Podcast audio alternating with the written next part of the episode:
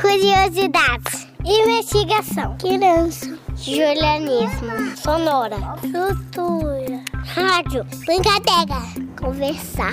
Atenção. Infância. Procurar. Observar. Espiar.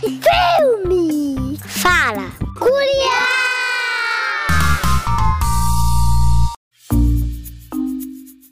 Oi, amigos, como vocês estão? Quem tá falando aqui é o Cadu mais uma vez. E hoje nós vamos viajar pelo mundo das artes. Não é, Manu? Isso mesmo, amigo! Que tal conhecer a influência africana que o teatro, o cinema, a televisão, a dança e a música tiveram na nossa cultura? Vamos lá!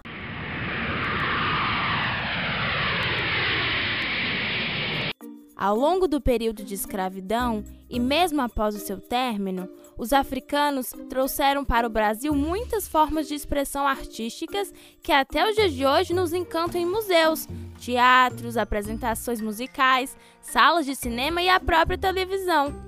Isso mesmo. Então vamos começar pelo teatro.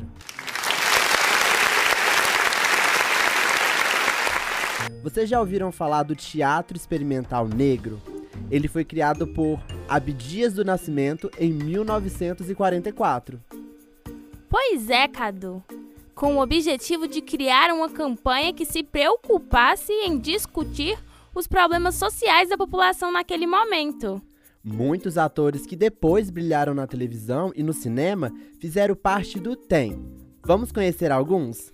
Claro! Vamos lá!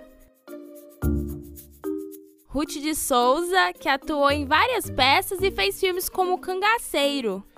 Grande Otelo, foi um ator e comediante de cinema, teatro e TV. Tem também o Agnaldo Camargo e a Léa Garcia, que trabalharam em peças teatrais por muito tempo.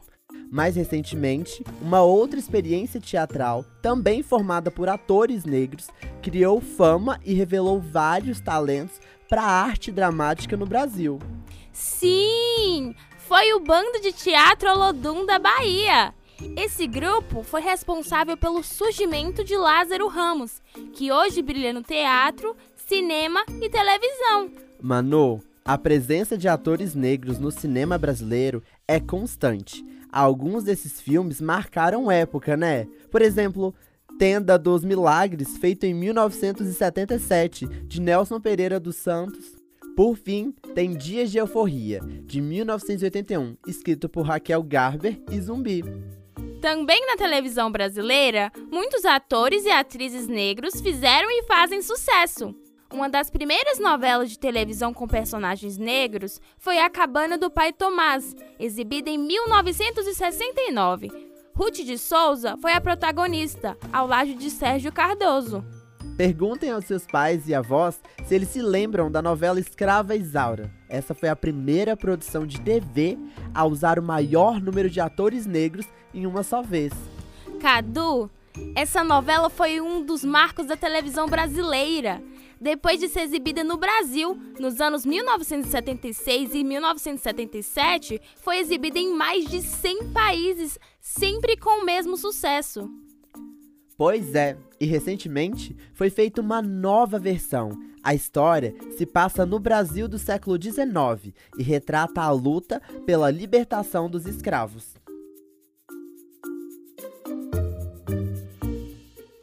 Um dos maiores representantes da arte brasileira, nasceu com os escravizados a capoeira.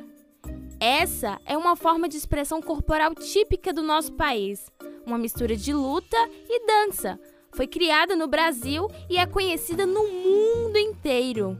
Os instrumentos mais usados na capoeira são o atabaque, o pandeiro, o agogô e, claro, o birimbau. O samba também é outra expressão da dança no Brasil, criada pelos filhos e netos de escravos. Além disso, existem outras danças que se originaram de ritmos e músicas africanas. O frevo, o carimbó e o maracatu são excelentes exemplos. Manu, a música popular brasileira também tem a influência de compositores e cantores afro-brasileiros. Alguns deles podem ser fundamentais para o seu desenvolvimento.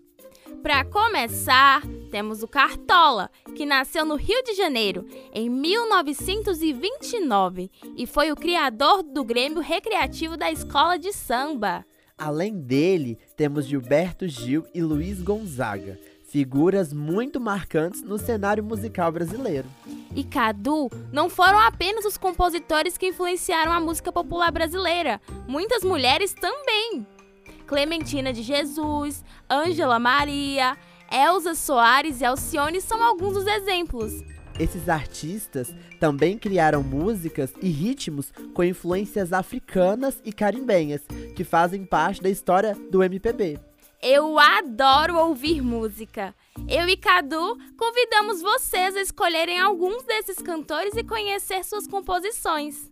Amiguinho, adoramos contar parte da história das artes para você. Pode ter certeza de que é apenas um pouquinho de tudo que existe de interessante e rico por aí. Estamos esperando você no próximo episódio.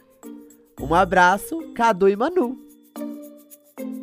Este episódio é uma adaptação do livro A Influência Africana nas Artes, escrito por Antônio Jonas Dias Filho e Márcio Honora, referente à edição de 2010 e publicado pela editora Ciranda Cultural. Além disso, contou com a interpretação de Cleverton Monteiro e Miriam dos Santos Neves. O episódio foi produzido e editado por Amanda de Paula Almeida, Ana Júlia Cerqueira Portela, Pedro Paula Rocha da Silva e Estela Dutra.